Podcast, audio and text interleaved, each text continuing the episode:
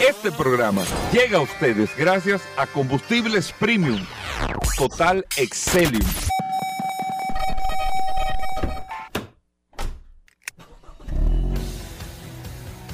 Bienvenidos al programa número uno de movilidad en la República Dominicana. Vehículos en la radio.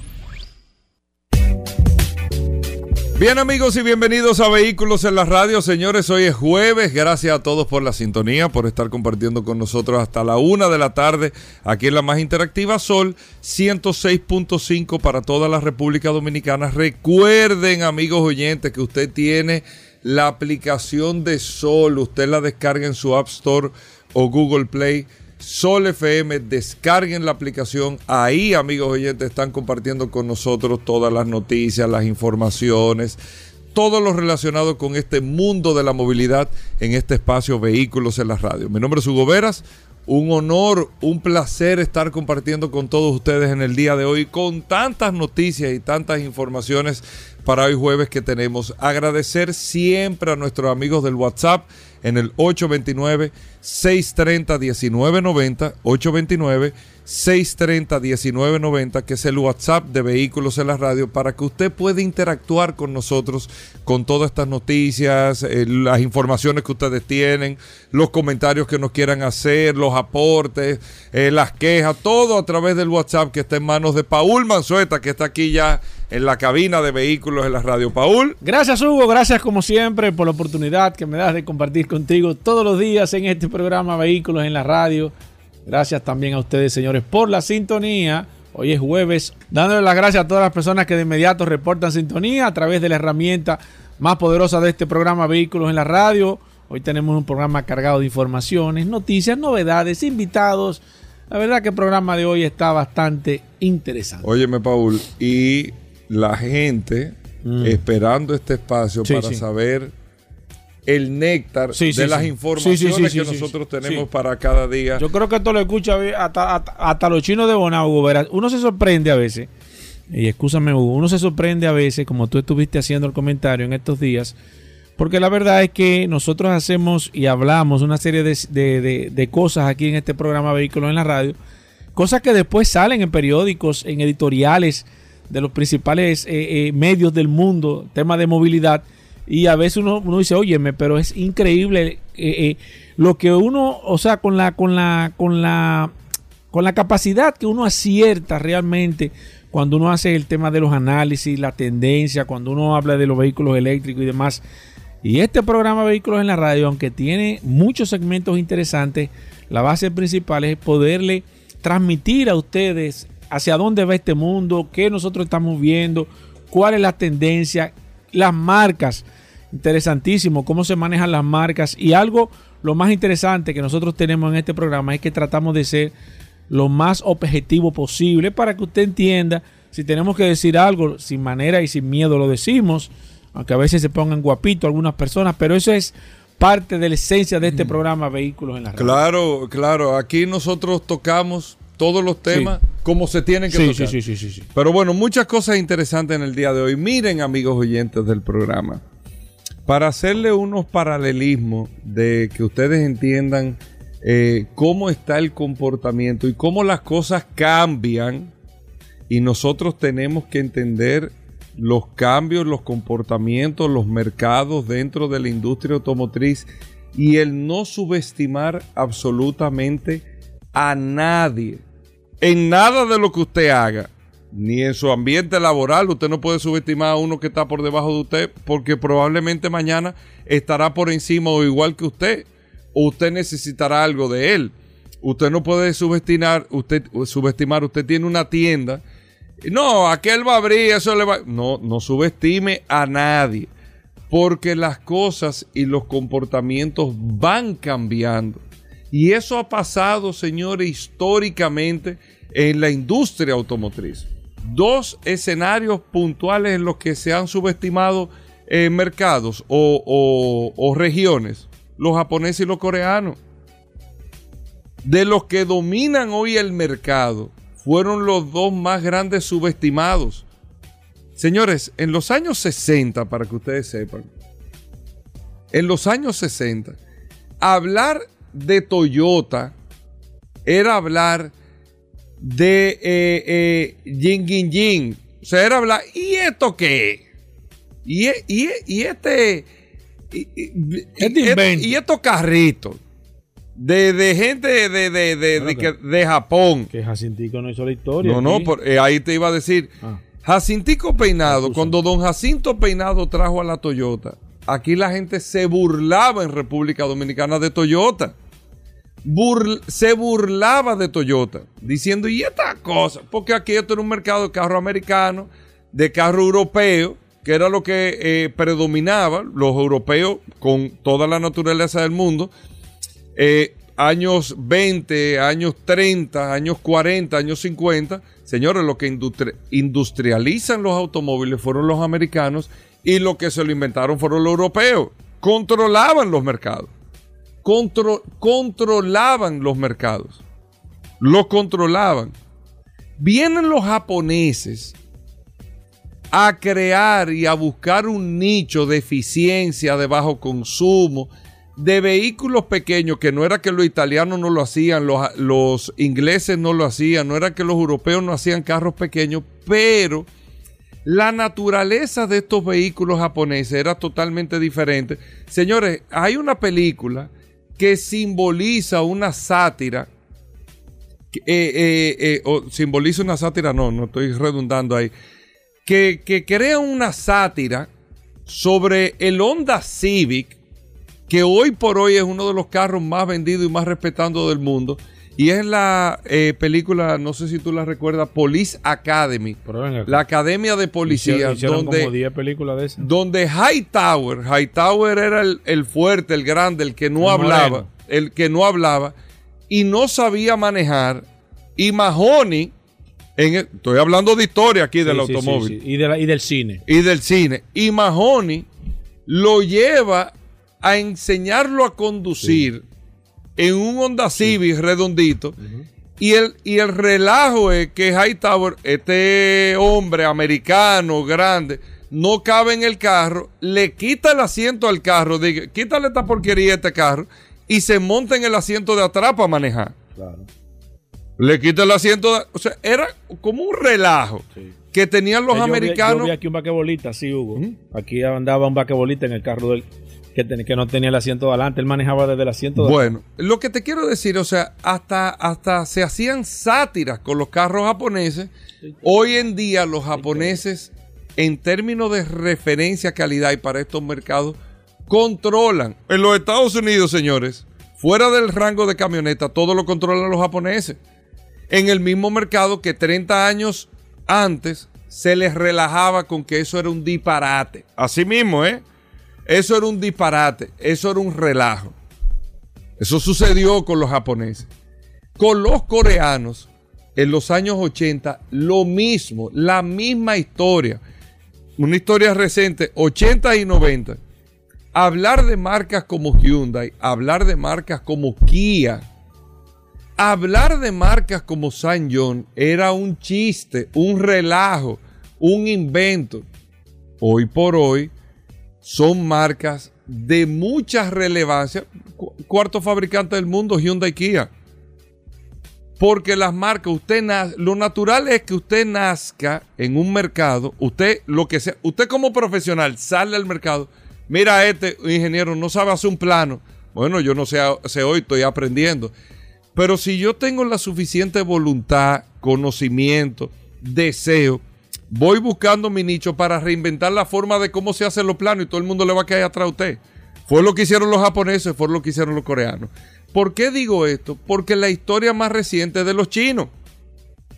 Señores, en este programa, hace 10 años estábamos eh, con la copia de los carros chinos, la demanda esto, que China con esto, que China que lo otro, que aunque consuma mucho carro, que los chinos tenían que depender eh, de la fabricación mundial en términos de, la, de las marcas, de la imagen y todo, para ellos poder vender carros en el mercado que es hoy el mercado más grande del mundo. Eso, yo le estoy haciendo esta referencia para que ustedes entiendan que todo el mundo en la vida tiene oportunidad y nunca es tarde para absolutamente nada. Y se lo estoy diciendo con detalle de la industria automotriz.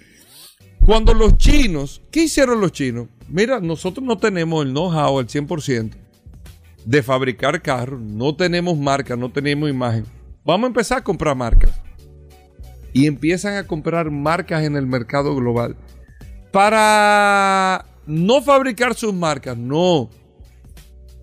Para ir tomando esa experiencia de marcas. Aparte de que el modelo económico en China obliga a que los vehículos que tú vas a producir allá, tú tienes que tener un 50% de participación de la industria local. Los chinos se fueron sin desesperación, esperando la oportunidad y preparándose para ver cuál es el segmento que ellos van a tomar. ¿Y cuál ha sido el segmento? El de los vehículos eléctricos. Donde nadie se atreve ni siquiera a cuestionar un vehículo eléctrico chino. Porque los chinos son los que desarrollan las baterías, los chinos son los que han avanzado en la industria, los que han avanzado en la producción y los que controlan el mercado de vehículos eléctricos, que es el futuro de la industria. Fíjense cómo da la vuelta el mundo, ¿eh? Cómo la pelota da vueltas. Lo que era un relajo hace 15 años tiene controlado y dominado a la industria global. Dominada la industria global. 15 años después, 10 años después. Entonces, yo le hago este recuento para lo siguiente. China tiene el control del mercado, pero China está siendo también sumamente eh, clara con lo que está pasando con la movilidad eléctrica. Estamos hablando de vehículos eléctricos. No es Donald Trump que lo está diciendo. No es Donald Trump que lo está diciendo. Estamos avanzando en vehículos eléctricos. Estamos avanzando en esto, lo otro. A futuro es lo necesario. Pero no podemos ver esto necesariamente como un tema medioambiental. Ellos reconociendo que tienen su situación ellos reconociendo que están apostando e invirtiendo, señores, el 30% de las ventas en China es el mercado de mayor venta de vehículos eléctricos, pero el 30% de su mercado, 7, 8 millones de carros al año, son eléctricos. 7, 8 millones de vehículos al año son eléctricos en China. O sea, el 50% de los carros nuevos que se venden en Estados Unidos, el 50% de las ventas en referencia a lo que se vende nuevo en Estados Unidos son eléctricos en China. Pero ellos han tomado una serie de medidas para esto, número uno. Número dos, tienen la necesidad por el tema de las emisiones a largo plazo, pero dicen automáticamente que aquí está el dato más importante para que ustedes sepan. Un vehículo eléctrico, un dato que nadie había dado aquí, se había dicho de que, que, cuidado. un vehículo eléctrico en su fabricación, en el proceso de producción y fabricación, contamina un 70% más que un vehículo de combustión. Que tú a lo largo de los 200 mil kilómetros vas a compensar las emisiones de CO2, eso es otro 500.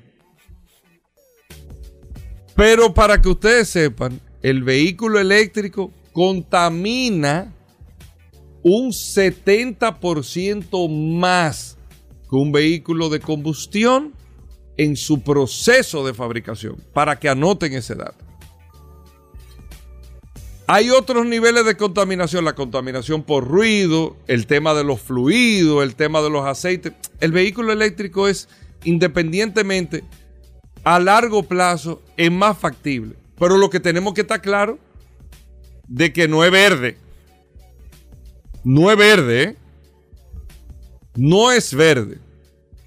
Y esto, le guste o no a Paul Manzueta, te. Lo decía Donald Trump no te hace unos años. Vamos a hacer una breve pausa. Venimos en un momento. Ya estamos de vuelta. Vehículos en la radio. Bueno, de vuelta en Vehículos en la Radio Paul. Más noticias, informaciones en este espacio. El WhatsApp 829-630-1990. Recordar, recordar hoy jueves Félix Pujol Jerez, Daris Terrero, Car Factory, Vladimir Tiburcio tasando vehículos, El Curioso en Vehículos en la Radio. Bueno, hoy está completo el menú. Bueno, Está eh, completo el menú. tiene hasta bichuelas rojas. ¿Cómo? Tiene el menú del día de hoy. Paul, ¿qué tenemos para hoy? Gracias, Hugo. Recordar, como siempre, la herramienta más poderosa de este programa, Vehículos en la Radio. Eh, tengan a mano esta, esta maravillosa oportunidad que nosotros hemos puesto en sus manos. Recuerden que el 829-630-1990 es el WhatsApp de este programa Vehículos en la Radio. Mira, un dato interesante, eh, ahora que casualmente se está hablando mucho sobre el tema de la licencia y eso. En España eh, están siendo bastante estrictos con el asunto de las licencias. Primero, se está evaluando, y ese es un dato interesante que siempre me he preguntado, eh, hay una edad límite para que una persona pueda tener su permiso de conducir, o sea, su licencia de conducir. Cuando usted cumple 70, qué sé yo, 80 años, hay personas que tienen 80 años y están manejando un vehículo, 75 años. Evidentemente, si la persona tiene todas las condiciones necesarias a, a nivel de cognitivos, en este caso, bueno, puede y tiene el derecho. Ahora, debe de haber una edad tope, límite para que una persona pueda manejar un vehículo. No conozco ningún país que la tenga, evidentemente, pero en España está siendo bastante estricto. Primero porque se está evaluando cuál sería la edad idónea o hasta cuál sería la edad, la edad idónea para usted tener la licencia de conducir. O en caso contrario, lo que se está haciendo ahora es que se está acelerando el proceso de evaluación. Por ejemplo, y este es un dato interesante, una persona de más de 60, 70 años, por ejemplo, que todavía tiene todas sus facultades, en vez de tener la, licencia por cuatro años, se le comienza a reducir la cantidad de años de renovación que pueda tener. Por ejemplo, después de los 70 años, suponiendo, o después de los 65 años, se reduce a tres años. Después de los 75 años, se reduce a dos años. ¿Para qué? Bueno, para evidentemente como el tema de la edad comienza a, reducir mucho más rápido quizás el tema de, la reacción eh, que pueda tener, el tema auditivo, el tema visual y demás, y se va reduciendo, tanto así que después de cierta edad en España, entonces eh, anualmente usted tiene que ir a renovar la licencia bajo ciertas condiciones. Otro dato también sobre el mismo esquema de la licencia en España, también se está haciendo evaluaciones de cuáles serían las enfermedades por la cual usted o tendría que dejar de conducir o tendría que evaluarse el nivel de vehículo que usted conduce o tendría que necesariamente no poder conducir ciertos tipos de vehículos. Por ejemplo, ellos acaban de publicar ahora mismo una serie de, enfermedades que en caso de tú padecer algún tipo de esta enfermedad, tú vas a tener o que reducir lo mismo que está, que está que estuve explicando ahora mismo, la cantidad de años al renovar tu licencia. Por ejemplo, si tú sufres, eh, qué sé yo, del corazón, por ejemplo, que ellos lo tienen ahí, tú tienes que ir cada, en vez de cada cuatro años, tú tienes que ir cada dos años a hacer una, hacer una, hacerte una evaluación, que ellos te puedan eh, eh, evaluar, que ellos puedan decirte cuál es la condición actual. Si tú sufres, por ejemplo, de diabetes, que es una enfermedad complicada que te afecta a la vista, tú tienes entonces que ir anualmente. Si tú sufres de algunas enfermedades crónicas eh, cerebrales, en este caso, entonces tú no estás permitido manejar algunos vehículos pesados. Tienes limitaciones porque tú no puedes manejar un vehículo, eh, qué sé yo, con sustancias tóxicas o con un peligro, por ejemplo, de transporte de combustible, teniendo una enfermedad, por ejemplo, eh, eh, cerebral, que tú hayas sufrido un derrame o que tú hayas sufrido algún tipo de, discapacidad en este caso, eso tiene limitaciones. Entonces, fíjense, fíjense, escúcheme, lo importante que es usted tener un control estricto de este caso, como en España ya se está llevando a cabo evaluaciones médicas para determinar, y yo me imagino, y vamos a tener la oportunidad luego de hablar otro día con el capitán piloto Corrado Mejía, porque a los pilotos son muy estrictos con el tema de las evaluaciones médicas. Eh, me gustaría, y se lo vamos a preguntar a Corrado, cada qué tiempo, cuáles son las condiciones médicas que tú puedes tener, hasta qué condiciones médicas tú puedes tener para manejar cierto tipo de avión. Me imagino que ya eso se está tomando de la aviación para, que para repercutirlo esto en el, en, el, en, el, en el manejo de vehículos. Para usted manejar un vehículo con cierto nivel de peligrosidad o usted transportando materiales tóxicos o inflamables, usted tiene que ser una persona que hay enfermedades que usted no la puede tener. O sea, que usted tiene que ser una persona sana o no puede padecer de una serie de enfermedades que evidentemente usted si la padece va a tener o que trasladarse a, a otra área de la misma empresa en el tema de manejo o a otra área en la misma empresa donde usted no asume esa responsabilidad, pero sí ellos están siendo bastante estrictos y fíjense qué dinámico es el tema de la movilidad. Fíjense que siempre hay nuevas normas, nuevas leyes en España y en Europa. Son muy estrictos, principalmente cuando usted va a manejar vehículos pesados, vehículos de más de seis gomas, vehículos que van a, transportar quizás en grandes carreteras donde puede ir una familia, donde pueden ir vehículos eh, eh, privados eh, en este caso y pueda quizás por un quizás por una indelicadeza o por una falta o quizás sin querer quizás esa persona pueda acabar con la vida de otras personas. Ya se ha determinado y se están haciendo evaluaciones y qué bien y qué bueno que se esté haciendo así y eso es interesante y nosotros pudiésemos en un futuro también repicar algún tipo de esas decisiones que se están tomando más que en España, en Europa a nivel general. Bueno, ahí está Paul Mazueta. Nosotros con esto hacemos una pausa, señores. Como, como, como le hemos dicho, siempre escríbanos por el WhatsApp 829-630-1990. Los temas que usted quiere que toquemos los tenemos en el WhatsApp y ahí podemos interactuarlo. ¿De acuerdo? 829-630-1990. Hacemos una breve pausa, no se nos muevan. Ya estamos de vuelta. Vehículos en la radio. Félix Pujol Jerez, amigos oyentes de Vehículos en la Radio, abogado de cabecera en materia de derecho a los consumidores está con nosotros en la cabina de vehículos en la radio. Tenemos muchas preguntas durante toda la semana que le Me dijeron que Proconsumidor lo está llamando en algunas ocasiones para consultarlo. Sí, Felipe Pujol. Es que Felipe Pujol maneja el tema del derecho a los consumidores y más tantas situaciones que se dan dentro de la industria automotriz. Por eso escríbanos las preguntas al 829-630-1990. Bueno, Félix, tú tienes un tema eh, para inicio y luego venimos con las preguntas 829-630-1990. Ustedes pueden seguir Félix Pujol a Felipe arroba consumo cuidado. Consumo cuidado. Usted tiene que tener cuidado, está escribiendo ahí. Consumo cuidado para que usted pueda tenerlo. Feli, bienvenido. ¿Cómo va todo? Muchísimas gracias, Hugo. Un fuerte abrazo a mi hermano Paul. Gracias también, como siempre, a la gente del WhatsApp, mm. la herramienta más poderosa de este programa, ¿sí o no? Sí, señor. Usted está claro en eso.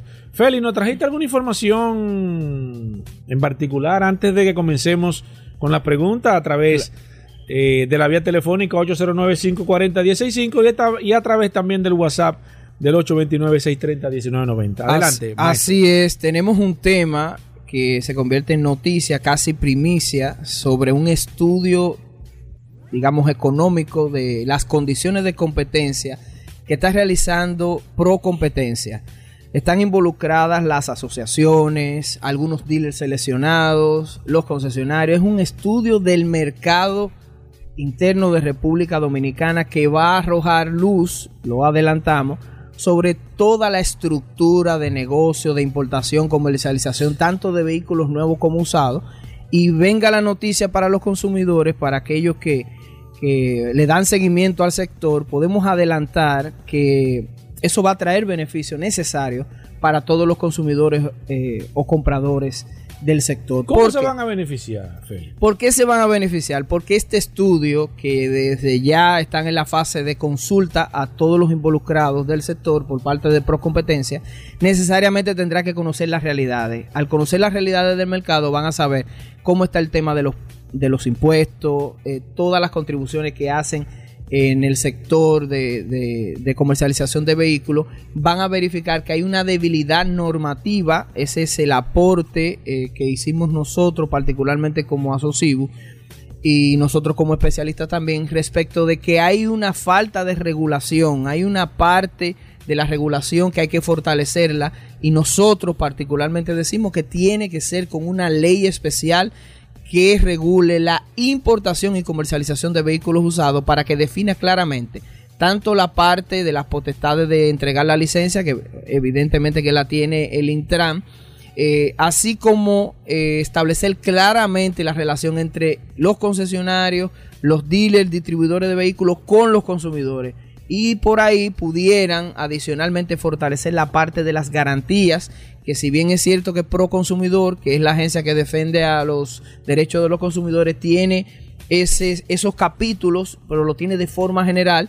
Y hemos reiterado aquí, Paul y Hugo, en reiteradas ocasiones que se hace necesario que se especifique más el tema de las garantías que debe contener, pero específicamente para el sector de los vehículos. De manera que nosotros estamos adelantando que ese estudio va a arrojar mucha luz a los hacedores de políticas públicas del Estado para que eh, se aboquen necesariamente a proponer una legislación especial que, repito, contenga todas las condiciones de competencia de los agentes económicos, tanto nuevos como usados, pero que también se defina claramente los derechos de los consumidores respecto de la información, todas las condiciones de venta de vehículos, derechos y deberes, derechos y deberes todo lo que tiene que ver con las garantías hacia los consumidores o usuarios finales. Oye, pero excelente eso, de verdad que eso está sumamente interesante y hace falta, el sector lo necesita necesita eso y qué bueno que se esté trabajando en eso y que tú estés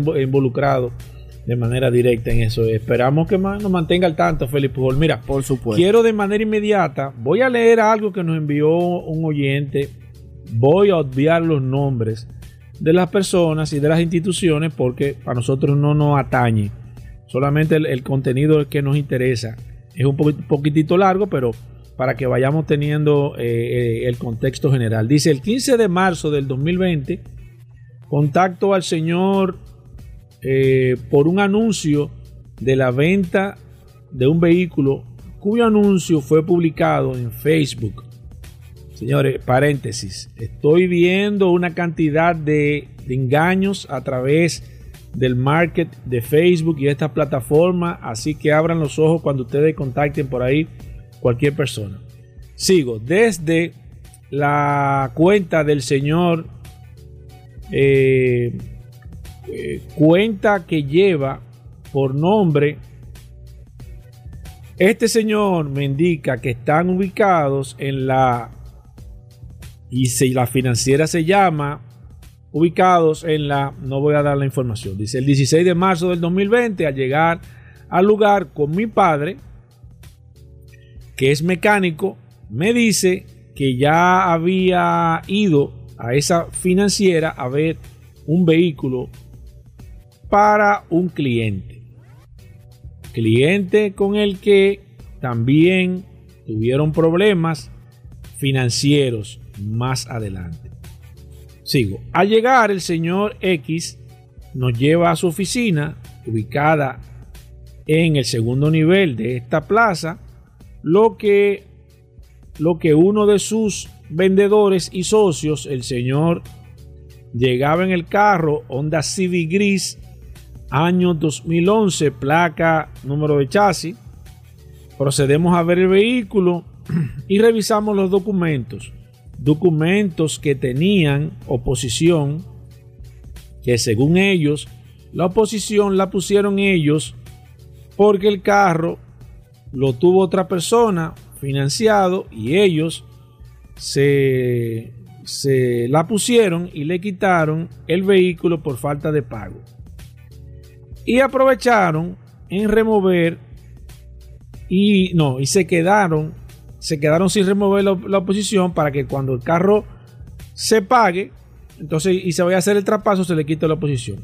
El carro estaba publicado y ahí viene el fallo. 380 mil pesos. Este carro en promedio cuesta unos 6, 550 a 600 mil pesos. Primera alerta que ustedes tienen que tener en cuenta. Un carro que cuesta entre 550 a 600 mil pesos. Honda Civic 2011 se lo están dando en 380 mil pesos. Ya automáticamente usted no, usted, no va a dar palo aquí. Eso de que, que da un palo.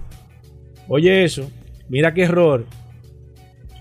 El cual comenzamos a negociar y me lo dejen en 365 mil pesos. Un carro Honda Civic 2011. Primer error. Ya usted se da cuenta que ahí ya hay un tema. Por varios detalles que estéticos que tenía.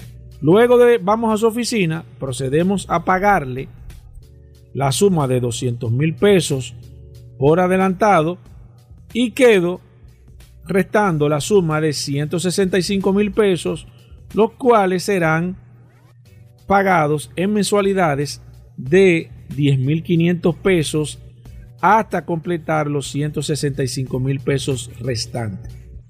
Mes tras mes se realizaron los depósitos según lo acordado, 10.500 pesos y en algunas ocasiones fueron eh, realizados pagos por adelantado.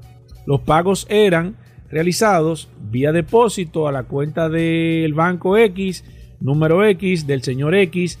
Cada cierto tiempo yo iba a la financiera a buscar los recibos físicos. El 19 de noviembre del 2020, al llegar a la financiera, veo que tiene el nombre de Financiera X, como se llamaba. Ah, no, veo que no tiene el nombre. Le cambiaron el nombre a la financiera, eh, como se llamaba eh, anteriormente, y un principal y sus empleados me informan que la empresa se unió a otra empresa, por lo cual se llama ahora otro nombre. Para que ustedes vayan cogiendo. El 19 de abril del año 2021 llevo el último pago del carro donde ellos proceden a hacerme una carta de saldo y me dicen que van a cotizar el costo del traspaso para luego informarme para que se realice dicho traspaso. Mes tras mes llamé al señor X para que me informe y solo me decía que aún no estaba listo y que por el tema del COVID-19 todo se había retrasado. En algunos momentos, el señor X salía del país y quien respondía por él era el, en la empresa el señor Y. En algunos casos, el señor Y me dijo que eso estaba en proceso y que él se estaba haciendo a, eh, a cargo de esto. Al pasar el tiempo, siempre se inventaban un cuento por el cual no estaban yendo a la oficina siempre decían estar fuera y que la oficina estaba cerrada porque el personal estaba contagiado de COVID. Pero al pasar el tiempo, iba a la oficina, estaba cerrada, los llamaba, no, no contestaban y cuando contestaban estaban ocupados y me decían que me llamarían más tarde. En algunas ocasiones, mi padre iba a la financiera, con su cliente a ver por qué estaban tan, tan atrasados con mi matrícula por el caso que yo tenía con el cliente de mi padre. Y el señor X y el señor Y pocas veces estaban en la oficina, solo decía que estaban en proceso, que las matrículas estaban pendientes, whatever. Al final, para no hacerle este cuento muy largo, comenzaron las personas a ocultarse, a no tomar el teléfono, hasta que se aparecieron unos alguaciles en su casa junto con la policía y el carro que él tenía era incautado.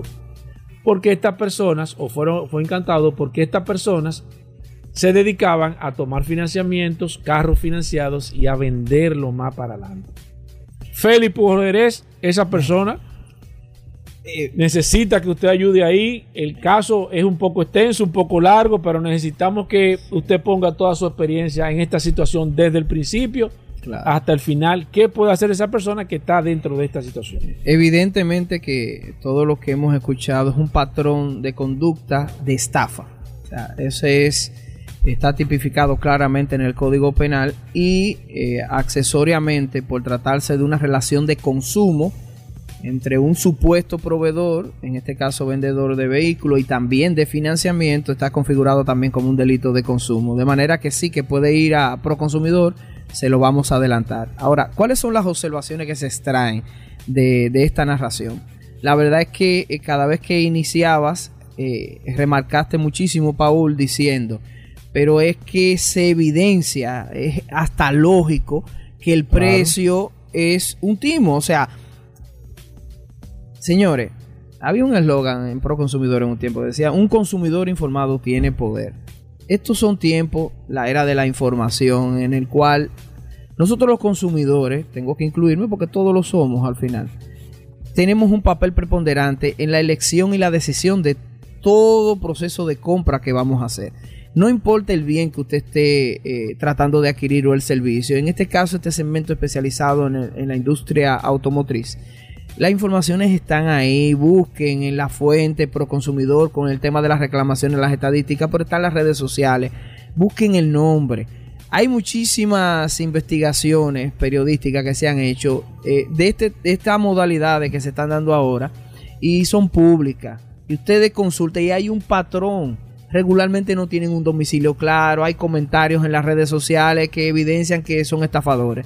Entonces, de manera precisa, busquen las informaciones para que ustedes mismos se protejan, para que luego no tengan que estar haciendo procesos tanto en Proconsumidor como apoderando abogados, protéjanse ustedes. Entonces, evidentemente podemos decir que esto es una estafa. Pero hay otro elemento más. Nosotros tenemos un segmento eh, todos los lunes en una hermana emisora. Sí, no, no, no. no, decirlo. Se llama Consumo Cuidado. Y casualmente tratamos este lunes pasado con mi hermano, venga un saludo, Aquiles Correa, y Yera Logando en, de su cuenta Radio Show. Miren, las financieras tienen un tema en sentido general, señores. Las financieras operan sin supervisión de la, de la superintendencia de banco y de prousuario. No están reguladas por nadie. Entonces, de manera supletoria entra Proconsumidor por el tema específico de los contratos de adhesión, que en estos días, por eso abordamos el tema, Proconsumidor se va a abocar a regularlas pero repito, no están vigiladas ni supervisadas porque la ley no le da competencia, la ley monetaria y financiera, a la superintendencia de banco a regularla. Entonces, ¿qué pasa? Que operan a la libre, tanto con las condiciones y las malas prácticas comerciales en los préstamos. No es recomendable. Ah, podrán aparecer y de hecho tiene que haber algunas financieras que por ahí hagan las cosas correctas, pero en su mayoría vayan al sistema eh, eh, financiero formal que son los bancos comerciales. Yo sé que hay una dificultad muchas veces para acceder al crédito, pero cada vez es menos. Casi cualquier persona y más un, vehículo de esa, esa de ese monto puede acceder a, acceder a un financiamiento, pero la primera alerta, repetimos, que dice eh, atinadamente Paul, un vehículo que usted sabe que en el mercado cuesta casi 600 mil pesos ¿Cómo usted se le ocurre pensar que a usted se lo van a dar en 360 mil pesos? O sea, por ahí ya tiene que eh, eh, eh, la noción de que tiene que ser una publicidad engañosa o un engaño propiamente dicho, porque ojalá y que, y, que fueran cosas menores como que te engañen con algo de un accesorio o una oferta. No, es que estamos hablando de que usted prácticamente perdió la titularidad. Usted supuestamente adquirió el vehículo y al mismo tiempo nunca lo tuvo porque jurídicamente ese vehículo no le pertenece. Entonces, este segmento está para eso, para orientar. Nosotros somos parte interesada por lo que voy a decir, porque soy director ejecutivo de Asociu y evidentemente trabajo con dealers que pertenecen a Asociu. Pero señores, hay tres asociaciones. Hay muchos dealers formales. Y lo dice eh, eh, eh, también Hugo y todos los que formamos parte de este sector. A mí, a mí yo entro un dealer y, y porque yo estoy en el, negocio de y siempre estoy. Yo le pregunto, ¿a qué asociación no, yo no creo en asociación. Me voy de ahí. El, que me, el dealer que me dice a mí que no cree en una asociación, me voy. Puede ser que tenga razón y lo respeto. Yo me voy de ahí porque la asociación lo que te da un respaldo de que cuando pase esta situación usted tenga a dónde ir. Porque hay que reconocer algo de manera independiente. En algunos casos es verdad que han sido un poco lentos y hay que reconocer el tema de tomar las decisiones muchas decisiones, pero no dejan de tomarlo porque nosotros como programa tomamos también la rienda y le damos seguimiento al caso. Félix, ¿qué debe hacer esa persona? ¿Cuáles son los pasos? Porque él tiene un problema y no se escribe y está buscando una ayuda. Tú como, como experto en este caso, recomendaciones para esta persona. ¿Qué derecho tiene y qué él tiene perdido porque ahora mismo no tiene ni el carro ni, ni tiene el dinero? Lamentablemente tiene una situación ahí que va a tener que resolverla obligatoriamente en Proconsumidor. ¿Por qué? Primero, y lo hemos también reiterado en diferentes segmentos, el valor del vehículo y la complejidad de estos temas tienen necesariamente que abordarlo un especialista en derecho de los consumidores, que sea litigante, que ejerza, y el valor que pudiera recuperar no cubriría ni siquiera quizás los honorarios de un abogado. Entonces, ahí está limitado el tema de apoderar a un abogado de manera particular para ir directamente a la justicia. ¿Qué tiene que ser? La justicia gratuita, administrativa, es pro consumidor. Vaya pro consumidor, presente una reclamación, lleve todas las evidencias del historial, tanto de los pagos como las condiciones de venta. No hay, no hay un. No se puede ir por lo penal. En este caso. Sí, pudiera, pero es que tendría que necesariamente hacerse acompañar de un abogado. Sí. Entonces, constituir un abogado que sea especialista en derecho penal, pero que tenga que tener unos a un conocimiento de, de derechos de los consumidores, no por la parte administrativa, sino por el contenido de toda la reglamentación y los derechos que le corresponde como consumidor, es probable que eh, tenga que incurrir en, honorarios y gastos, porque la justicia, pero puede interponer la denuncia. Ahora, eh, técnicamente se dice que si acudes a la vía judicial ya no puedes acudir a la vía administrativa. Ahora, si acudes a la vía administrativa, que es pro consumidor, posteriormente puedes ir a la vía penal. De manera que reitero la, la recomendación de ir primero a pro consumidor para que ellos le acompañen. Ahí le dan asesoría, pueden llamar a algún tipo de conciliación, pero hay un tema con la eficiencia, la eficacia de la respuesta, que siempre lo decimos que por más rápido que sea, una decisión de pro consumidor puede tardar hasta un año o más. Y si lo hacen en menos tiempo, el tema está también que lo hemos abordado en otro segmento, hacer valer esas decisiones. ¿Quién la hace valer? ¿Quién la hace cumplir? Lamentablemente el consumidor no está haciendo ejecutar sus propias decisiones.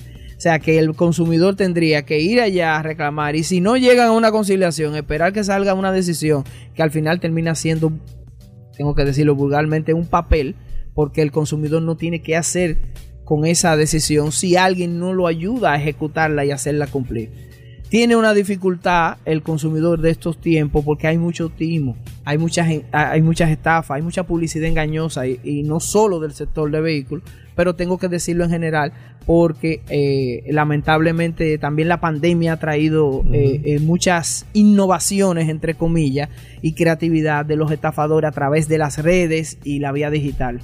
Entonces, ojo tienen que estar cautos los consumidores. Reiteramos la recomendación siempre, no por ser parte interesada, de ir a dealers confiables que tengan un domicilio, no por página, señores. Este tipo de bien, que es el bien más costoso del mercado después de los inmuebles, de los apartamentos y de las casas, usted tiene que palpar, usted tiene que ir al lugar y saber que tienen un domicilio y saber que son una empresa socialmente y jurídicamente responsable y que pertenezcan a una asociación le da un respaldo adicional.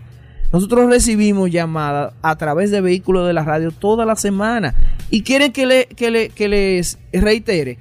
Todos los dealers que están involucrados en esa práctica no pertenecen a, al menos a Asocibu y la mayoría no pertenecen a ninguna asociación. Y todos los reportajes de investigación periodística que tienen que ver con el sector de vehículos, todos, porque hemos sido entrevistados, ninguno pertenecen a una asociación.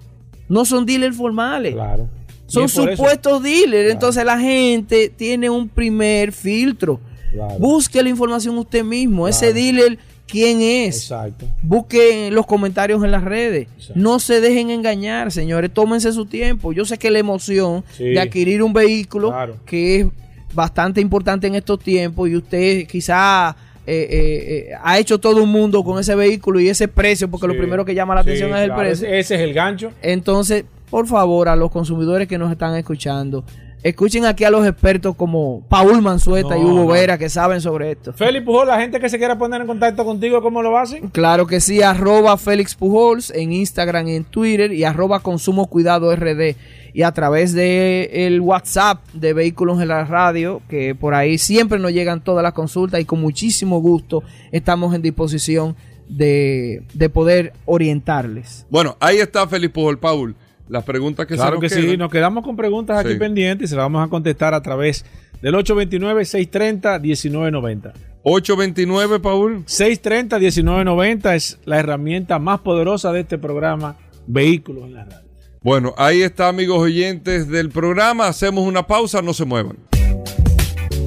Bueno, aquí está el dúo de la historia, nuestros amigos de Car Factory. Car Factory, la radiografía automotriz todos los jueves nuestros amigos de Car Factory nos traen siempre una radiografía de un carro que prueban Gerardo y Jorge que están con nosotros, eh, Paul, que han causado, sí, sí, sí. han sacado chispas. Sí, señor. Después de los hermanos Bronco, yo creo que Gerardo y Jorge son los que el dúo que más impacto ha tenido. Amigos oyentes del programa Vehículos en la Radio, Gerardo, Jorge, bienvenido al programa. ¿Cómo va Car Factory? ¿Cómo va todo, chicos? Muchísimas gracias, Hugo. La verdad que ese intro le cabe perfecto al vehículo que vamos a hablar en el día de hoy. Y muchísimas gracias también, Paul, por este espacio que nos dan todos los oyentes por Vehículos en la Radio. Y un saludo a todos los oyentes. El vehículo que hablaremos en la radiografía de todos los jueves se trata de la primera Jeepeta de Ford y precisamente por eso hemos traído un top 10 de curiosidades de Ford Bronco. La Ford Bronco. De Ford, Bronco, correcto. Empezamos. ¿Fue pues, la primera Jeepeta? La primera Jeepeta de Ford fue Ford Bronco. Ajá. Sí. En el año 1966, que es el primer top que debemos mencionar, que es en el 1966 salió la primera Jeepeta de Ford, que al final Luego seguiremos contando hasta qué año se siguió vendiendo. Seguimos con el dato número 2. Según, digo, el mismo equipo que diseñó y desarrolló el Bronco fue liderado por Lee La Coca y Donald Free, que fue el mismo que creó el, icónico Ford Mustang. Sí, señor. Exacto. Famosísimo Coca. De hecho, ahí está, está, un documental de él. tiene una historia sumamente interesante. Si no la han, si no la han en la, película de Ford vs Ferrari lo mencionan mucho. Sí, sí, sí, Lía Coca. No, no, no, no. Un hombre que cambió el, el esquema, el tema del, del, del, manejo de las empresas automotrices. Y yo creo que con crear dos icónicos como Bronco y Mustang ya estábamos. Sí, no, no, ya Coca, no. Y luego cuando él trabajó en la Chrysler, él también fue que creó el tema de las minivan cuando él trabajó en Chrysler. Sí, sí, sí, sí, sí. Excelente, excelente, muy bueno. La número tres es que según la Real Academia Española, la palabra bronco viene del latín bruncus, que significa de genio y trato áspero, o también tosco sin desbastar. O mejor dicho, que se puede traducir como un caballo sin domar. Un nombre que le cabe perfecto a, ¿Y cuál, es la, ¿y, cuál es la primera versión de la Bronco? Porque yo no la... No, Realmente yo, nunca he visto una Bronco aquí en República Dominicana, de la caja vieja. Ajá. Yo nunca he visto una. Sí, aquí Por lo hay, menos yo no he visto ninguna. Ajá.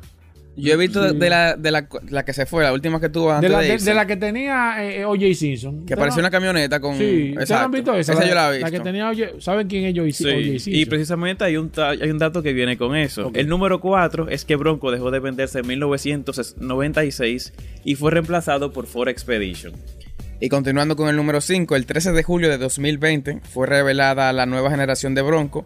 Sin embargo, hay que mencionar que estaba programada para el 9 de julio de 2020, pero llamó la atención por ser el cumpleaños de OJ Simpson. OJ Simpson. Casualmente la, lanzaron el día del cumpleaños. Casualmente iba a ser ese día que le iban a lanzar. Tú sabes que ese vehículo, el vehículo de OJ Simpson, que de hecho, es, es, ese, esa escena de él, cuando lo estaba persiguiendo la policía, no sé si ustedes vieron, vieron, vieron esa escena o sea, esa escena le dio la vuelta al mundo, porque eso fue una persecución estilo película. O sea, eso, eso, eso fue, no voy a decir quizá como el tema de la Torre de Mela, porque, pero eso fue un, acontecimiento, un evento tan grande que yo recuerdo que la gente se paraba en los sitios a ver la televisión. Porque el fue una persecución que Porque fue una persecución y tenía más de 200 vehículos, carros de policía detrás. O sea, él iba adelante. Y los carros, oye, más de 200 carros americanos, ¿sabes qué son Son especialistas. Esa era una isla, yo no sé, digo yo, pero ¿para qué 200 carros de policía? Y era adelante, o sea, eso fue una cuestión, una, una, película. un tenente estaban dando. Sí, sí, sí. Y ese fue el, dato número 5 que como fue tan icónico ese suceso de O.J. Simpson a bordo de una Bronco en una persecución, cuando se iba a anunciar Ford Bronco en 2020, que era el 9 de julio, coincidencialmente cae el cumpleaños de él. Oye, qué coincidencia. Entonces, eso como que dejó mucho cable en las redes. que de hecho, la camioneta de O.J. Simpson, o sea, eh, eh López lo dijo aquí, que se subastó. Esa misma camioneta fue a subasta, o sea, que se convirtió en un ícono de la marca. Eh, porque ese vehículo fue un vehículo emblemático. Todo el mundo conoce la Ford Bronco por el tema de O.J. Simpson. Claro, y luego, como fue el tema de O.J. Simpson, para no causar polémica, lo movieron hacia, hacia, el 13 de julio. Y por eso se presentó Ford Bronco el día 13 de julio de 2020. Continuando con el número 6, la sexta generación de Ford Bronco se comenzó a vender en 2021. La número 7 es que Ford planea crear una serie de productos con el nombre Bronco, así como ocurre con Mustang, con la serie F y Ranger. Por eso, ustedes ven que en, la parte delante de Bronco no lleva el óvalo de Ford, sino que dice, que dice Ford escrito en negro. Ok. Porque están creando una serie de productos que luego nos lleva al top número 8. Que es que Eh, Pero va a querer hacer el producto en base a la, a la Bronco. A la marca. Como que van a hacer una submarca que enfocada solamente con Bronco. Mm, ok. Y es un dato porque, por ejemplo, ya tú tienes Ford Bronco, la que todos conocemos, que es la competencia directa de la Wrangler, pero también tiene Bronco Sport. Exacto. Que es la Ford Escape, pero enfocada un poquito más hacia. ¿Y con qué compite esa la, la, la, si tú la, Bronco? Que es una muy buena. La Ford Bronco Sport. La Sport. Porque yo. ¿Eh? que puede entrar en el mismo segmento del Escape contra RAV4, contra CRB, pero que te da ese, ese plus de ser un vehículo off-road. Sí. Entiendo que podría competir ahí quizá contra Subaru Forester, contra la RAV4. Yo sé que en Estados Unidos creo que llega una versión de la ¿Y el tema de precio, cómo está? La, la ah, Sport. No sé. No Aquí no sé realmente en cuanto okay. ¿Qué otra cosa? El número 8, el nombre de Bronco, actualmente da vida a tres modelos, Bronco cuatro puertas, dos puertas y Bronco Sport. Además de, de, esto existen más niveles de equipamiento y distintos paquetes estéticos, dentro de los cuales existe Bronco Raptor, Bronco Everglades, Bronco Wildtrak, entre otros. Exacto, y, por último, o ya casi finalizando, es que equipa tres motorizaciones. Hay una que es 2.3 de 4 cilindros EcoBoost con 300 caballos, otra que es el V6 biturbo de 2.7 litros con 330 caballos y otra que es la poderosa que es para la Bronco Raptor que lleva un V6 de 3.0 litros. Esa no ha llegado aquí esa la no Raptor. ha llegado aquí. Creo que esa me comentaron que va a ser por pedido. No sé si va a llegar. Me, imagino, me imagino. Y ya por último, no va a tener el mismo motor que la, que la F150, que la Raptor. Sí, el mismo. Es el mismo motor. El de Me imagino porque ellos tienen ese motor ahí. Que es el V6 3.0. Pero, qué bueno que menciona eso, porque Ford F-150 ahora también va a utilizar en la Raptor R el V8 del Shelby GT500. Ah. le competencia a la Ram TRX. Ajá. Se va a llamar Raptor R, esa camioneta de Ford F-150. Oye, pero muy ápero. Y el último dato es que ya está, disponible en República Dominicana en cinco versiones, desde 80 mil dólares hasta 110 mil dólares aproximadamente. Mira, la Bronco, ¿ustedes qué, qué opinan? ¿Ustedes, se la comprarían ese vehículo? 100%. ¿Se lo compraría si, si por nosotros recursos, sí. No, no, olvídate, porque no, el problema de nosotros no es de dinero, hermano. El problema de nosotros no es de dinero. ¿Ustedes se la comprarían? Exacto. Sí, sí, 100%. Sí. 100%. ¿Qué le sorprendió de ese vehículo? Mira, la, probamos en el monte. Y la versión que probamos era la Wild Sasquatch, que ya de por sí es la más full de la full que llega aquí a República Dominicana. Y esa guagua ya está full equipada para ir al monte. No de que tú tienes que venderle un taller para cambiar la suspensión. Que no, no, no, eso viene preparado. Eso viene preparado para tú irte para, para, para tú arrancar ahora mismo a montear. dale para allá. Tiene goma de 35 pulgadas. Tiene bloqueo, de, bloqueo electrónico del diferencial delantero como también del trasero. Tiene el Ghost Mode, que son los modos de terreno, pero también los modos de manejo. Tiene cinco modos de terreno distintos, que está nieve, barro, arena, bajo. Tiene su reductora.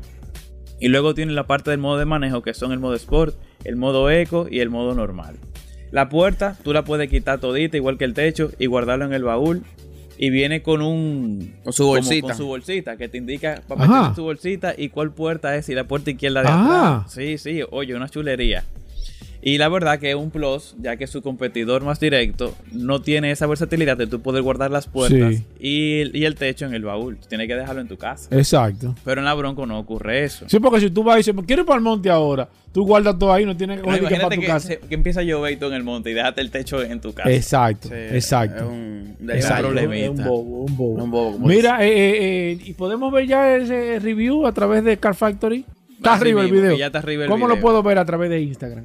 Arroba Factory RD en Instagram, como también arroba Factory RD en Facebook. Bueno, ahí está. Eh, ya saben, pueden ver los videos, todo, arroba Factory RD en Instagram.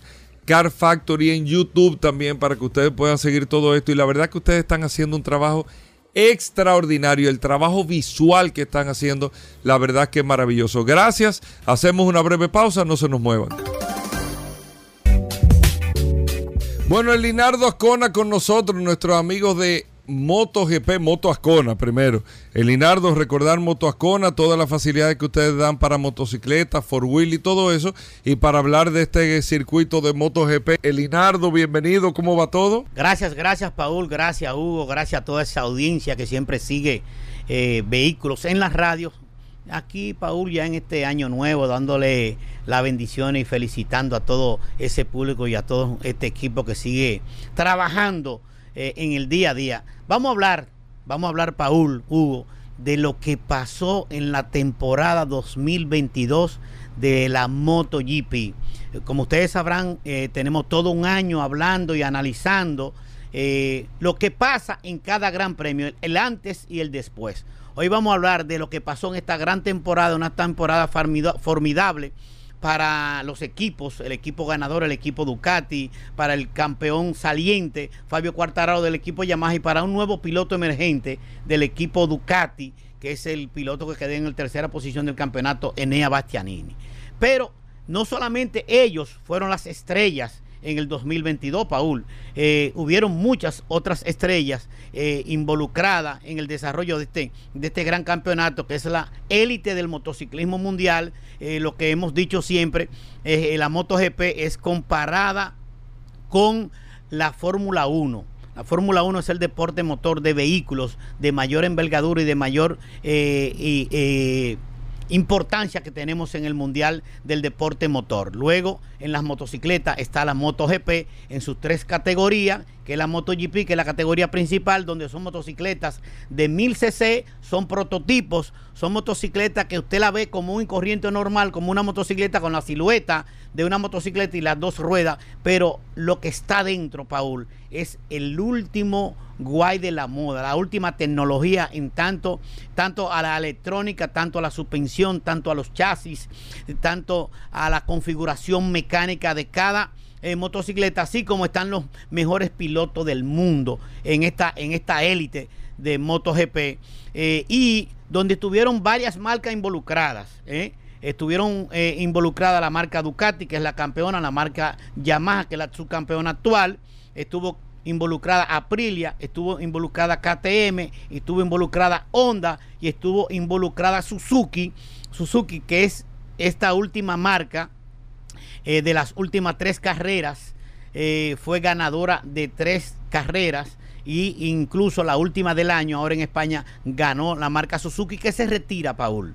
Se retira del Mundial de Motociclismo aduciendo, aduciendo a problemas económicos de la marca a nivel mundial que, pues, que, de lo que yo veo, o sea, según mi experiencia que tengo siguiendo la MotoGP, no, crea que sea, no creo que sea eso. Eh, deben de haber otros factores porque la marca Suzuki decide despedirse del Mundial de Motociclismo. ¿eh? Eh, una marca ganadora con, con, un campeón en el, 2000, en el 2020 el campeón Joan Mir de, con la marca Suzuki fue campeón y con buenas participaciones en, en, los años que ha tenido participando en el Mundial de Motociclismo. Hay que recordar que Suzuki ha entrado y ha salido al Mundial de Motociclismo, Paul. En esta última etapa, eh, Suzuki tiene alrededor de unos 8 o 10 años en el Mundial. Ya anteriormente había salido como también la marca Kawasaki que, ah, eh, que desapareció del Mundial de Motociclismo, pero sí está compitiendo en el Mundial de Motociclismo de Superbike, que son las motocicletas de producción normal, las motocicletas que se venden común y corriente. Ya ese otro apartado, aparte de la, motocicleta del, del, Mundial de Superbike, pero estamos hablando de la élite, de lo, de lo más de lo máximo que hay en la moto velocidad en el Mundial de Motociclismo y recordar la gran figura eh, que estuvo pululando por más de 23 años en el Mundial de Motociclismo, que fue Valentino Rossi, nueve veces campeón del mundo con múltiples eh, apartados de logros en la moto velocidad mundial y que hoy en día Valentino Rossi tiene dos equipos en el Mundial de Motociclismo. Tiene el BR46 en la MotoGP y tiene el BR46 en la categoría Moto 2, que son motos de 675 cc, que es otra categoría del Mundial de Motociclismo, y perdón, y tiene otra categoría, tiene otros pilotos participando eh, con motocicleta Yamaha en moto, en moto 3. Otra categoría del Mundial de Motociclismo, que son motos de producción de 250 cc, pero que son prototipos todos, Paul son prototipos. Nosotros que hemos tenido la oportunidad, o yo que he tenido la oportunidad de ir a varias veces a varias competencias del Mundial de Motociclismo, eh, me puedo dar cuenta eh, cuál, es la diferencia de una moto de esa de alta competición, como es el, caso de la MotoGP, en cambio a las motocicletas que vemos común y corriente en las calles. Pues te diré, gana Ducati. Eh, de la mano de un piloto de la Academia de Valentino Rossi que acabamos de mencionar, eh, de BR46, eh, de mano de, la, de, de una de las marcas que desde el 2007 no ganaba un campeonato Ducati. desde el 2007, oigan bien ustedes que están ahí en su casita escuchando este análisis del Mundial de Motociclismo. Desde el 2007 no ganaba Ducati un campeonato y ha tenido muy buenas participaciones, muy buenos pilotos, pero hoy en día Ducati para mí es la marca de mayor valía, de mayor consistencia, es la mejor motocicleta que existe en el pado del Mundial de Motociclismo. De la mano de, la, de, la fábrica Ferrari, porque son del mismo grupo, del grupo Piaggio también. Ferrari eh, se deriva, eh, o eh, es Ducati, perdón, es una, es una marca de una de las alas del grupo Piaggio, del grupo Ferrari también, italianos igual que la motocicleta Aprilia que está en el Mundial de Motociclismo con muy buena participación y que, con muy buena participación y que llegó a ganar eh, carrera ahora en este Mundial y que estuvo peleando por el campeonato también con su piloto Alex Espargaró y eh, un piloto que se ingresó últimamente que fue Maverick Viñales que pasó del equipo Yamaha al equipo eh, Aprilia. Para el año próximo, Aprilia vuelve al Mundial de Motociclismo con cuatro motocicletas, pero eso es para cuando hablemos ya de, lo que puede pasar en, en, esta temporada 2023, Paul. Bueno, pues ya decía que Ducati ganó seis grandes premios y se coronó campeón de la mano del piloto Francesco Pecco Banaya, un piloto italiano eh, que fue campeón en varias categorías anteriores porque para tú estar en el Mundial de Motociclismo, no es que yo salí de las calles, no es que yo salí de un campeonato X, no. Tú tienes que venir de una escuelita, tú tienes que haber empezado a correr motos desde los 5, 6 o 7 años y a formarte. Todos son pilotos profesionales que están ahí, que vienen de una formación, que salieron de su casa o que estuvieron en su país practicando motos desde muy pequeños. Escuche bien esto, o sea, el que llega a, a ser campeón mundial de, la élite del motociclismo. No es que, que, se, que se montó en una motocicleta cuando tenía 15, 18, 20 años. No, viene de una escuela, de una trayectoria. Y Francesco Peco Manaya fue campeón eh, en 125, en 250, en el campeonato eh, español de motovelocidad, fue campeón en 125 cc en la MotoGP, en 250, en 600 cc fue campeón hasta coronarse campeón ahora en la máxima categoría con la marca Ducati. Una marca que ha revolucionado en cuanto a tecnología, Paul y Hugo, y ustedes que me están escuchando, ha revolucionado el mundial de motociclismo. Fue la primera marca que trajo los alerones ¿eh? a las motos. Los alerones que hemos visto siempre en los carros de competición de Fórmula 1, ¿eh? Ducati lo trajo al Mundial de Motociclismo instalándoles alerones a sus motocicletas en, la, en, el fairing, en la parte delantera y en los laterales de su fairing. Ahora, en la última etapa, están incorporando alerones en el cojín, en el colín, en la parte trasera de su motocicleta y así ya lo están copiando otras marcas. Pero Ducati ha evolucionado, ha revolucionado lo que es la tecnología y la aerodinámica en el Mundial de Motociclismo. Eh, tanto así que todas las marcas han seguido copiando y han ido detrás de, esa, de ese desarrollo de Ducati. También fue otra de las marcas que puso el Horse Chop. El Horse Chop es un aditamento que cuando las motocicletas salen a la recta a velocidad, las motocicletas se agachan para buscar más eh, velocidad, mayor desplazamiento ¿eh? y que haya menos menos eh, resistencia al viento. Ahora las motocicletas todas se agachan en la parte o se, o se bajan en la parte delantera y trasera eh, eh, para contrarrestar el desplazamiento con el viento. Eso lo desarrolló Ducati. Pero hay algo que, no desarrolló Ducati, que ya entró hace unos 4 o 5 años al Mundial de Motociclismo. Es, es un, algo que se llama, un aditamento que se llama cambio singles. Recuerden ustedes que están ahí en su casa que las motocicletas de MotoGP son de transmisión con piñones con piñones en las transmisiones, no son transmisiones CBT como tienen los los los autos, que son eh, las transmisiones CBT son comandadas por una polea en la transmisión. Las motocicletas tienen engranaje, tienen piñones desde primera hasta 6 y 7 cambios. Entonces, trajo Honda fue la primera motocicleta que introdujo esa electrónica en la transmisión, que un cambio se monta encima del otro en fracciones de, de milésimas de segundo.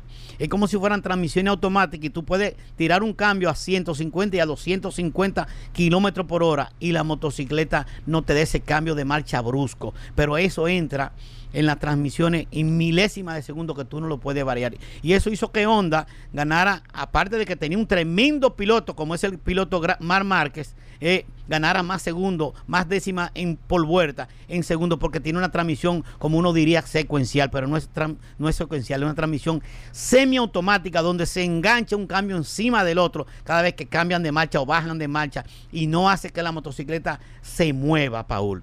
Esos fueron todos los cambios que han traído, que trajo el 2022. Eh, la, la, Suzuki también demostró que es una, una motocicleta eh, rápida, aunque se retiró del mundial ganando tres carreras durante todo el mundial. El campeón defensor, eh, Fabio Cuartararo de la marca Yamaha, que ganó tres carreras en todo el mundial y que es la motocicleta que menos corría en el mundial de motociclismo, señores. Que menos corría. O sea, Ducati llegó a tener velocidad de 357 kilómetros por hora de velocidad punta. Y la velocidad más alta que llegó a tener Yamaha fue 347 kilómetros por hora, 10 kilómetros por hora menos. Y hay una, una una ley de, matemática que se llama relación peso-potencia. Entonces la Ducati es una motocicleta que tiene mucha potencia con un peso equilibrado X, que es el peso mayor, creo que son 360 libras que permiten como mínimo en el Mundial de Motociclismo que tenga una motocicleta, más el peso del, piloto, pero realmente eh, Ducati ha desarrollado una motocicleta potente muy potente, con mucha velocidad, ¿eh? con mucho eh, y con mucha aerodinámica y con todos los aditamentos y la electrónica que hay que quitarse el sombrero frente a la marca Ducati este año que acaba de, pasar, con ocho motocicletas de 22 que, que están que estaban participando en el Mundial de Motociclismo. Escuchen bien ustedes que están ahí en casita, que están escuchando este resumen eh, de fin de año, ahora a, inicio de año, eh, este resumen del Mundial de Motociclismo. Ducati tenía ocho motocicletas en el Mundial de Motociclismo, algo que decían, que dicen mucha, mucha gente que estamos, óyeme, es una monomarca, no, no es una monomarca, es que se le ofrecieron las plazas a otras marcas que están en el Mundial, que en el caso de Honda, que tiene cuatro, Yamaha, que tenía cuatro, que ahora va a tener dos para este año 2023, Suzuki, que tenía dos motocicletas, KTM, que tenía cuatro, Aprilia, que tenía dos, pero ya eso va a cambiar ahora en el 2023. La única marca que va a tener dos motocicletas en el, en el Mundial de Motociclismo para este 2023 se llama Yamaha.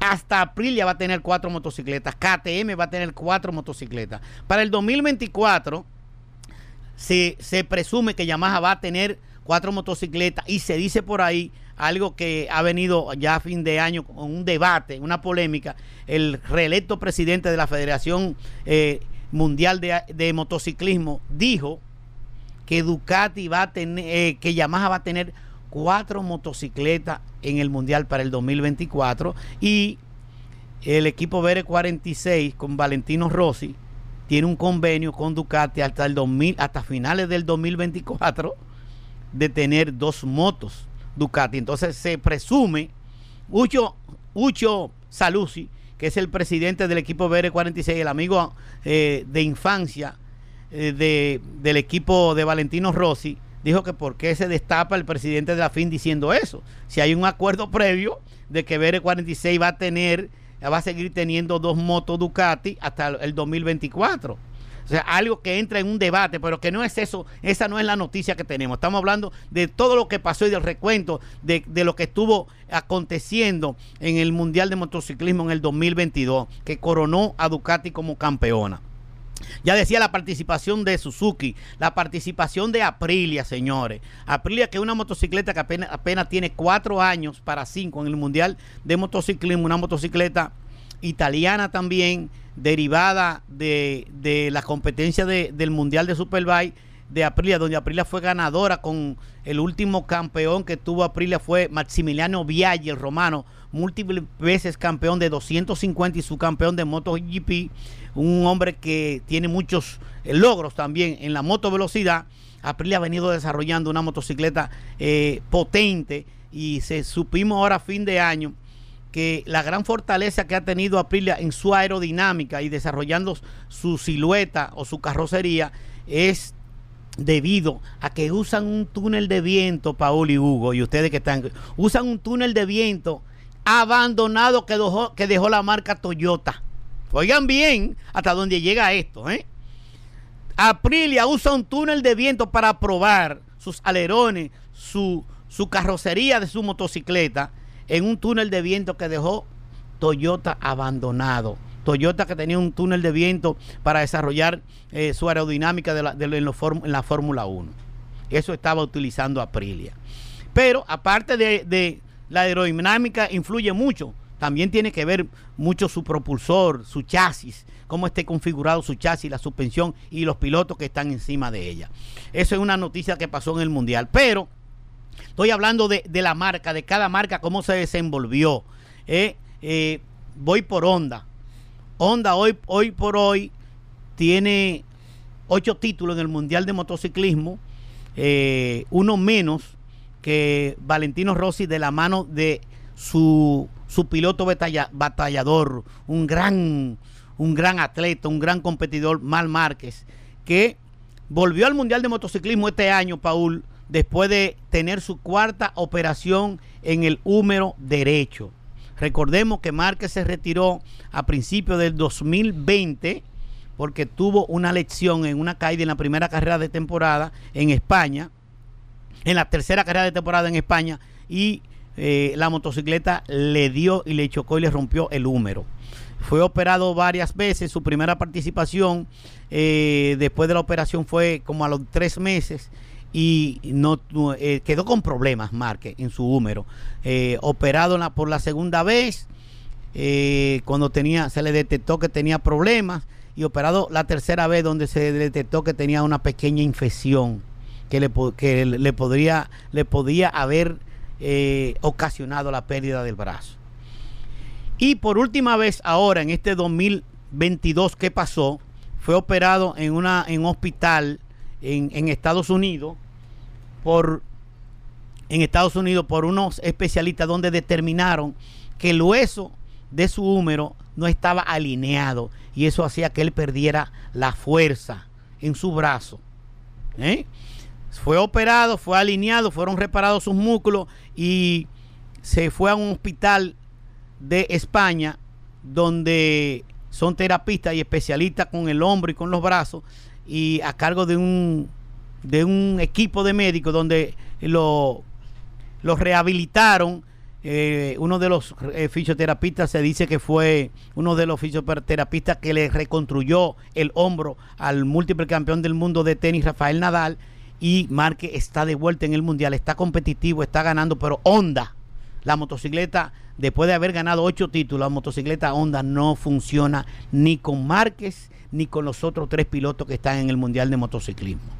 Han dado vestigio de que Honda es una, una motocicleta ganadora, pero no rinde a final de carrera para demostrar que está entre las motocicletas ganadoras, aunque Marca ha tenido una buena participación, se vio peleando en la, en la faltando tres fechas, peleando la, la, la carrera con Alex Ring, que ganó esa carrera, peleando con Francesco Peco Banaya, peleando con el piloto Enea Bastianini, pero en esa lucha feroz, Márquez cedió porque se sentía un poquito cansado y la motocicleta no, no él no podía exigir en la motocicleta lo que podía dar.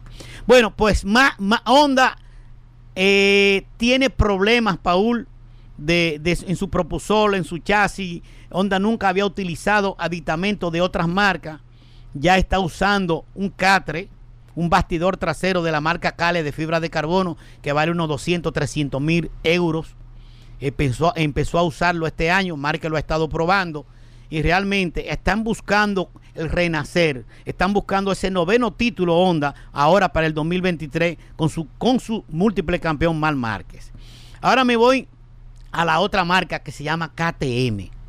Eh, que son las marcas que están en el mundial. Estamos analizando marca por marca y lo que ha pasado eh, con cada marca en el mundial de motociclismo en este, en este inicio de año, analizando lo que pasó en el 2022. Bueno, KTM ganó este año tres carreras de la mano de Brad Binder y de la mano de Miguel Oliveira, otro portugués, que son los pilotos oficiales de la marca KTM, que tiene un probador que fue campeón de 250 dos años y que fue cuatro veces campeón, subcampeón de MotoGP, el piloto español Dani Pedrosa. Llegó a KTM y ya eh, Pole Palgaró, que, que estuvo como piloto en Honda el año pasado, por dos años, que no, que no rindió con Honda, vuelve a KTM ya este año 2023, ahora mano, de la mano de un equipo que se llama Gas Gas, que es otra marca que pertenece al grupo KTM. Oye bien, Paul, pero el propulsor, oigan bien ustedes que están ahí en casa, el propulsor que va a llevar Gas Gas en este mundial de motociclismo en este 2023 va a ser KTM. KTM que va a estar compuesto por el piloto eh, Miguel Oliveira y Raúl Fernández, el campeón de Moto 2, campeón vigente de Moto 2 que, ganó el año pasado. Va a tener dos motocicletas que se llaman Gas Gas, pero las dos motocicletas KTM oficiales, una va a estar piloteada por el, el, el sudafricano, el sudafricano Brad Binder y el piloto que era de Ducati, el australiano Jack Miller va para el 2023 con la KTM oficial, que es una motocicleta realmente también, una de las motocicletas, Paul eh, y José, que es nuestro control master, que uno no menciona a José, que está dirigiendo hoy ahí, eh, de la motocicleta que más corre en el Mundial de Motociclismo, que más velocidad punta tiene, junto a Ducati. Algo extraordinario y que ya dije que ganó tres carreras el año pasado. Usted que está escuchando, eh, que está escuchando este resumen de fin de año del Mundial de Motociclismo de MotoGP. De, MotoGP. Yo soy Elinardo Ascona y estamos analizando, analizando la trayectoria del Mundial de Motociclismo y, y cuando después de la pausa nosotros vamos, vamos a hablar de lo que podría pasar en este 2023 en el Mundial de Motociclismo. Hay que decir y culminar esta primera parte, esta primera etapa, ¿eh? que Ducati fue la campeona. La eh, ganó la tripleta, ganó los tres títulos. Ganó el campeonato de pilotos, el campeonato de constructores y el, y el campeonato de equipos. Eso se llama la triple corona. Se llevó la motocicleta o la marca Ducati con de la mano de su piloto ganador, el piloto Francesco Pecco Banaya del equipo BR46, eh, el italiano eh, Francesco Peco del equipo, decía, perdón, de Valentino Rossi. Eh, obtuvo la primera posición, eh, eh, hizo nueve, nueve, segundos lugares y, y ha tenido en su trayectoria 13 segundo lugar en el Mundial de Motociclismo con 21 primeras posiciones en toda su trayectoria, en los tres años que tiene Francesco Peco Banaya y que este año ganó siete competencias de la 19, de la 19 pactada, perdón, este año no, el 2022, me refiero al 2022. Ganó siete competencias de la 19 pactada en el Mundial de Motociclismo, lo que le dio un meritorio campeonato donde corona a la marca Ducati en la primera posición y donde la mantiene para este 2023 como una de las marcas, una de las marcas que se mantiene para rivalidar el título en el Mundial de Motociclismo. Yo soy Elinardo Ascona. Cuando nosotros regresemos ahora, vamos a hablar de lo que puede pasar ahora en el 2023. Vamos a recordar. Sol 106.5, la más interactiva. Una emisora RCC Miria. Ya estamos de vuelta. Vehículos en la radio. Ya estamos de vuelta. Vehículos en la radio. Bueno, de vuelta en Vehículos en la Radio, amigos oyentes. Gracias a todos por la sintonía. Hoy jueves y como cada eh, eh, día jueves en Vehículos en la Radio, nosotros tenemos la sección de la tasación de vehículos, de darte el precio de tu carro de que usted que tiene un vehículo ahora mismo, que quiera saber, no es que lo quiera vender, pero usted quiere saber en cuánto está ese vehículo, ve acá, cuánto me dan por este carro. O le están vendiendo un vehículo y usted quiere confirmar, aquí tenemos un tasador autorizado ya requete reconocido eh, por todo el público de vehículos en la radio, que es Vladimir Tiburcio, que tiene una empresa de tasación eh, especializada en temas de vehículos y también tiene su dealer VT Automóviles y VT Avalúos, que te ofrece el servicio de tasación eh, certificada, Vladimir. ¿Cómo funciona eso? saludo, Hugo Vera, Paul Mansueta, los muchachos aquí en cabina y las personas, como bien dice, que escuchan el programa todos los días, pero que en especial los jueves hacemos esta dinámica de tasar vehículos eh, y queremos ser responsables en ese sentido. No, no autorizamos a nadie a hacer compra con estos precios, más bien utilizarlo de referencia, igual cuando le doy un precio eh, vía teléfono o cuando respondemos algún precio por eh, el WhatsApp del programa. Sí, nosotros somos la primera compañía que hacemos este, esto, que es una, más que una tasación, es una asesoría eh, bien detallada de, lo que usted va a comprar o va a vender. Si usted va a comprar un carro usado, nosotros hacemos un levantamiento de información de todo lo que usted necesita saber para comprar ese vehículo, igual para venderlo. Si va a venderlo, a veces en algunos casos desconoce la situación de que tiene el vehículo o los atributos que pudiera tener, entonces nosotros nos encargamos de esa parte. Somos pioneros en ese sentido y ya no hay razón para usted hacer una mala compra eh, no, que fulano lo compré y a los seis meses me salió un problema. Nosotros, usted nos llama, hace una cita con nosotros y nosotros vamos a hacer un levantamiento completo de todos los pormenores del vehículo, incluyendo el Carfax que hemos dicho en otros programas que hasta lo, están falsificando en algunos casos, no, no todos, eh, y hay que tener cuidado en este sentido. Si ya usted compró ese vehículo, eh, siga usando su vehículo, yo les recomiendo, lo ideal es hacerlo antes de comprar para que pueda garantizar su dinero. ¿Y qué cuesta esto? O sea, 100 dólares o el equivalente en pesos, no importa el vehículo. Nos trasladamos a cualquier parte del país. Lógicamente eh, eh, podemos eh, evaluar el tema de, qué sitio, pero aquí en el Distrito Nacional y en la zona metropolitana eh, eh, tiene el mismo costo. 100 dólares, lo equivalente en peso, no importa lo que cueste el vehículo. ¿Qué incluye rápidamente la tasación del vehículo, chequeo mecánico, chequeo computarizado, historial de vehículos en los Estados Unidos, entre otras cosas que van a estar detalladas bien precisa en el informe con algunas recomendaciones para que usted pueda hacer, como decimos nosotros, una compra o una venta de manera inteligente. Que usted esté seguro con lo que está comprando. O sea, tú vas a invertir 10, 15, 20 mil, 30 mil, 50 mil dólares, 100 mil dólares en un carro. Invierte esos 100 dólares para que tú estés consciente de lo que estás comprando. o también si tú lo vas a vender esa tasación, Vladimir, a la franca, no, mira, yo estoy vendiendo este vehículo en tanto, mira aquí la evaluación. Sí, exactamente. El precio, lógicamente, el precio, y, aclarar esto, el precio que arroja la tasación es el precio del mercado, lo que el mercado está dispuesto a pagar eh, eh, después de lógicamente el levantamiento y lo que encontremos. Ya si usted lleva esa evaluación, porque hay personas que me han dicho, si lleva esa evaluación a algún dealer, lógicamente el dealer se la va a recibir un poco más económico, entre un 10 y un 15% del valor final de venta. O sea que también es bueno aclarar eso. El, precio que arroja el informe es el precio de venta, no el valor de recepción de ningún dealer. Y tenemos que ser responsables en eso porque también pertenecemos al sector y lo que queremos es que se hagan operaciones y cosas bien hechas. Bueno, tu teléfono, Vladimir. 809-306-5230, mi WhatsApp. 809-306-5230. También me pueden seguir en las redes sociales como B Corta T Automóviles, que es el dealer, y B Corta T Avalúo, que es la compañía de tasación en sentido general, pero con una especialidad en la asesoría y tasación de vehículos. Bueno, vamos con Vladimir Tiburcio. De inmediato tenemos el teléfono de la cabina, marca, modelo y año del vehículo que tú tengas y Vladimir te da un precio estimado de en cuánto está ese vehículo en el mercado. 809 540 165 es el teléfono de la cabina.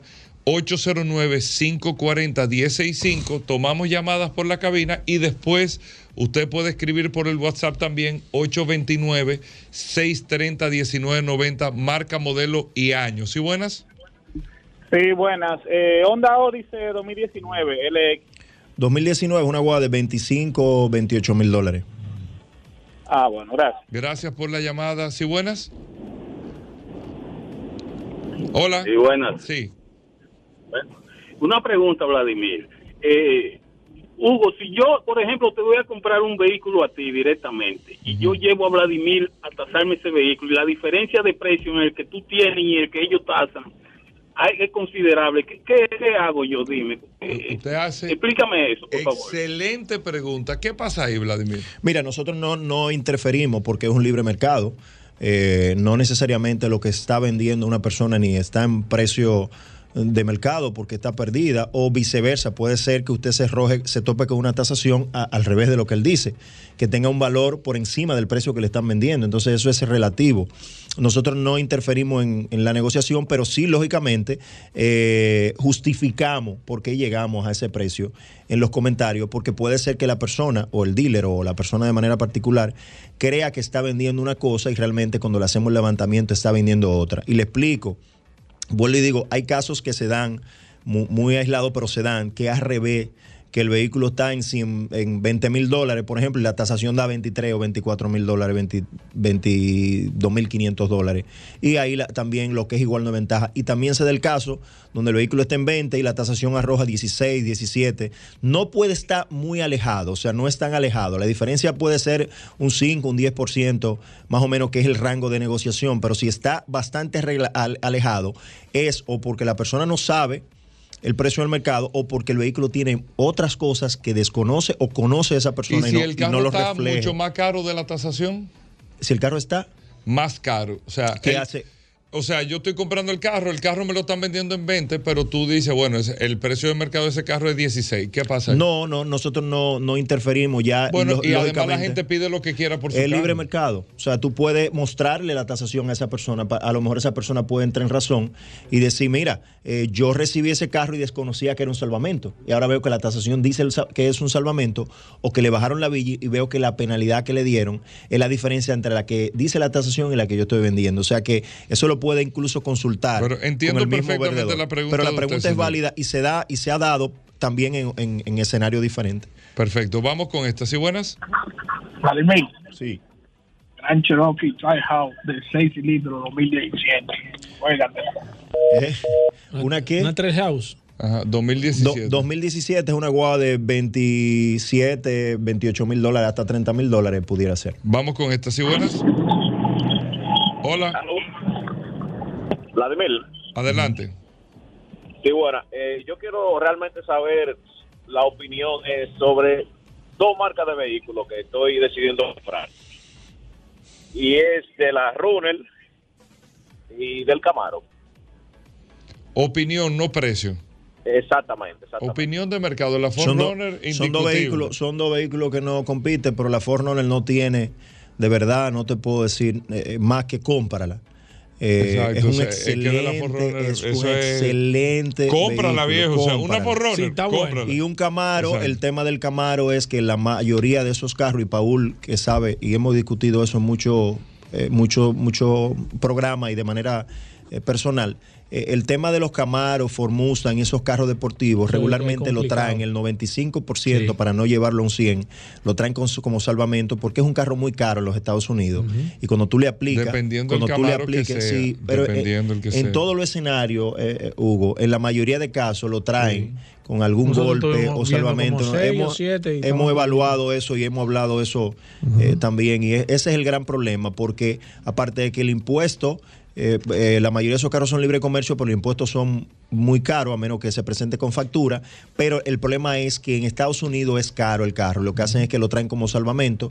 Pero en sentido general, como marca, eh, como opción, como modelo de vehículo, es un gran vehículo. Es un carro deportivo, pero que no genera mayores complicaciones de, más que mantenimiento. Es un carro americano fácil de mantener si está en buenas condiciones. Vamos con estas. ¿Sí buenas? Hugo Vladimir. Adelante. buenas tardes. El Subaru Forester 2019 con 25 mil kilómetros. Excelente vehículo. Esos son de los vehículos que casi no se reciclan y, la gente a veces no valora, es superior a, otros modelos que compiten, pero es una guagua perfectamente que pueden pagarle, eh, usted puede venderla o puede pagar por ella si la encuentra entre 26, 28 mil dólares. Bueno, ahí está Vladimir Tiburcio, muchas... Eh, claro, nos vamos a quedar con muchas preguntas a través de, del WhatsApp 829-630-1990. Si usted todavía quiere saber el precio de su carro, nos puede escribir y nosotros nos quedamos con Vladimir aquí contestándole a todo el mundo. Así mismo, bueno, nosotros hacemos una breve pausa, venimos de inmediato, amigos oyentes, no se muevan. Ya estamos de vuelta. Vehículos en la radio. Bueno, ya entramos a la parte final de Vehículos en la radio, amigos oyentes. Gracias a todos. ¿Y qué tiempo fue el programa hoy? Bueno, bueno, no, no, fue, ¿Eh? fue bueno. Gracias a todos los amigos oyentes por la sintonía. Tú tienes el WhatsApp. Claro que sí, nos vamos a quedar con el 829-630-1990, que hay preguntas suficientes. Y esa es la importancia de esta herramienta, que usted puede, no importa que se termine el segmento, el programa, no importa lo que usted necesite, cuando usted necesite esta herramienta, el WhatsApp, la herramienta más poderosa de este programa está a su disposición. 829-630-1990 y nos quedamos aquí contestando todas las preguntas que están pendientes. Así mismo, bueno, gracias Paul. Con esto nos despedimos. Hasta mañana. Combustibles Premium Total Excelium. Presentó.